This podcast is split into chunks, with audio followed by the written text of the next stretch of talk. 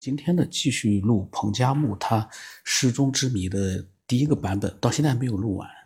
呃，那么在之前，我想声明一下啊，因为这跟一些就是呃喜欢听灵异故事啊，或者是喜欢看那种快节奏的那种呃有意思的内容的节目的那样的一些人呢，跟他们说一下啊，我这个节目不是专门讲神秘故事的。我呢是通过一些跟科学有关的，或者跟一些神秘未知的事物有关的这样的一些呃信息呢，呃，去做一些自己的思索，所以这是一个加强思维的一个节目。就是我们这个文明起源、科学边缘这样的一个节目呢，到现在有一千多期，但是呢，里面有非常多的都是嗯。听众或者是观众，他们自己发来的自己的想法。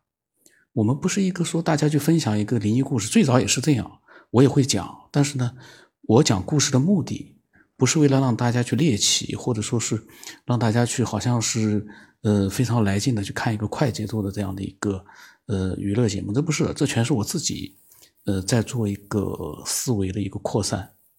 那么喜欢这个节目的，一定是喜欢思索的人。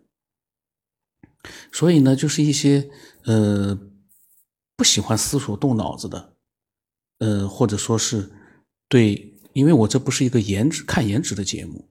那么，如果说觉得没什么意思呢，就不要看，这是我的建议。否则的话，你看了会很火。这个呢，非常的就是呃，想跟所有的人啊，呃，先声明一下，省得看了之后那个很难受，看了干嘛？没有意思。嗯，那么。今天呢，继续讲老法医，他对就是彭加木他的一个呃案件啊，呃审核了之后呢，就是发现他发现所有的科考队员似乎都卷入到了这样的一个案件里面，而且呢，经过呃了解，那么当时呢，老法医呢，他。心情特别复杂，因为他觉得谁对谁错，非常的难判断。他说杀人呢肯定是不对的，但是如果不顾全队人的一个安危，那么和杀人也没有什么不一样。他的意思就是说呢，当时在罗布泊的那样一个绝境之下啊，补给不够了，呃，是会死人的。而当时呢，彭加木呢是。极力的反对去求助军队，因为呢，觉得这样子一来呢，会浪费很多国家的财富。那么他觉得这样做呢，也和杀人是一样的。虽然我不太认同他的这个想法，但是呢，老法医就是或者说是编造这个版本的人，他是这么看的。那他说，如果不是在彭加木失踪之后，科考队发出了电报求援。他们是不会得到那个两百五十公斤的水的。那么这种案件呢？他说其实破绽很多，只是没有人会怀疑到科考队。因此呢，外界对彭加木的失踪猜疑不断。嗯，有案件呢也越来越神秘。但是啊，意思就是说呢，始终没有人怀疑到这个科考队员。我在念这个就是这样的一个案件的时候，他也说。嗯，科考队里面有凶手，其他人都知情。但是我一边念，我一边有自己的想法。我们先继续看看他怎么说，然后我到时候看看我的想法，嗯，是不是能成立啊？他觉得呢，只要理性的看待这个案件，就会发现一些疑点。嗯，第一个，他说罗布泊风沙那么大，尸体都不见了，脚印在彭加木失踪的第二天、第三天，怎么可能会看见？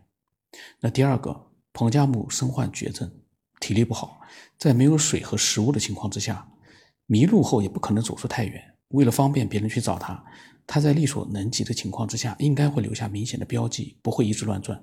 这点很重要。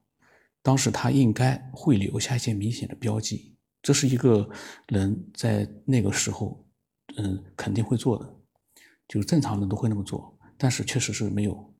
那第三个。科考队携带了枪支。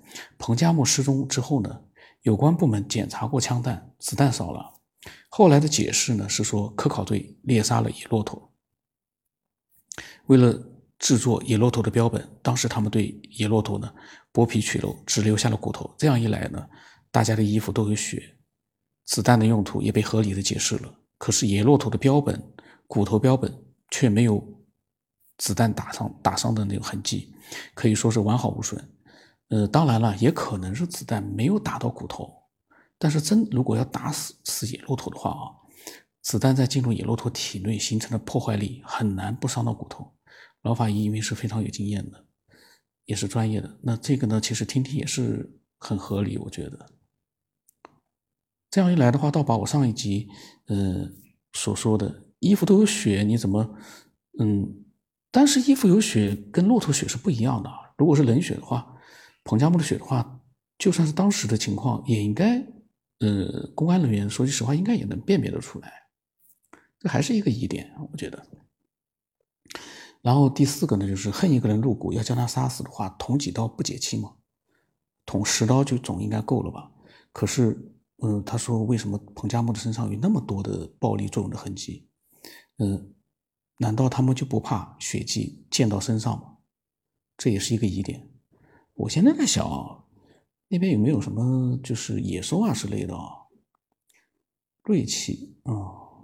那么他说呢？综合案情啊，他怀疑，尽管科考队承认自己里面有人杀死了彭加木，他还是怀疑科考队员说了假话。”子弹的用途不一定是射杀野骆驼，嗯，当时呢没有法律规定不能猎杀珍稀动物。他做了个解释，意思就是说当时呢是允许杀野骆驼，但是他们未必用子弹去杀了野骆驼。彭加木失踪这是必然的，因为从尸体上可以看出死因。嗯，现在呢尸体找到了，暴力作用的痕迹却那么多，尤其是头部的锐器的。那个伤口可以看得出来，很像是有人要砸碎骨头才甘心。这样一来的话，彭加木的头部如果有枪伤的话，头骨也很难鉴定出来，因为隔了那么多年，射击的残留物已经检测不出来了。枪伤，哦，他的意思砸那么多就是为了在找到他的时候，但也不对呀，你把枪伤给掩盖住了，但是大家都能检测出来这是。人为的砸砸出来的伤口跟枪伤有什么区别？所以他这个解释，嗯，我觉得也不合理。他说呢，呃，就是因为呢，呃，头骨就是说被砸那么多下呢，就是说枪伤很难鉴定出来，然后法医的注意力呢，呃，会集中到四肢或者其他部位的锐器伤上去，因为那那些地方呢可能比较好鉴定一点。那么。他说：“案子进行到这个地方了，已经没有继续下去的必要了。他在写好报告之后，就没有再接触到相关的信息，连经手过的干尸资料都被收上去了。就他就像做了一个梦一样的。若非是大自然的力量，彭加木的尸体不会被风沙卷起来，也不会被人再度发现，死亡之海的秘密就不会曝光。隔了那么多年。”又被卷起来了。那么这个时候，他说呢，如果他要要他指出真凶是谁，他只能说那是集体作案，十个人都是凶手。这是他的。我在想啊，他是不是看了那个克里斯汀的阿加莎克里斯汀的那个探案小说、侦探小说？因为里面有一个是东方快车谋杀案，那个呢是。所有的人都参与了那场谋杀案，那是非常重，呃，是不是叫东方快车谋杀案，还是另外一个名字？忘了啊。东方快车谋杀案也是他的小说，但是是不是集体作案我忘了。我感觉他这个思路啊，可能是受了那个小说的影响。嗯，他说呢，理由是他们互相维护，但是呢，单人犯案的话呢，在那样的环境下不可能不被发现。彭加木也有呼救的能力。他被袭击了，总会发出声音。那么宿营地的人一定会察觉。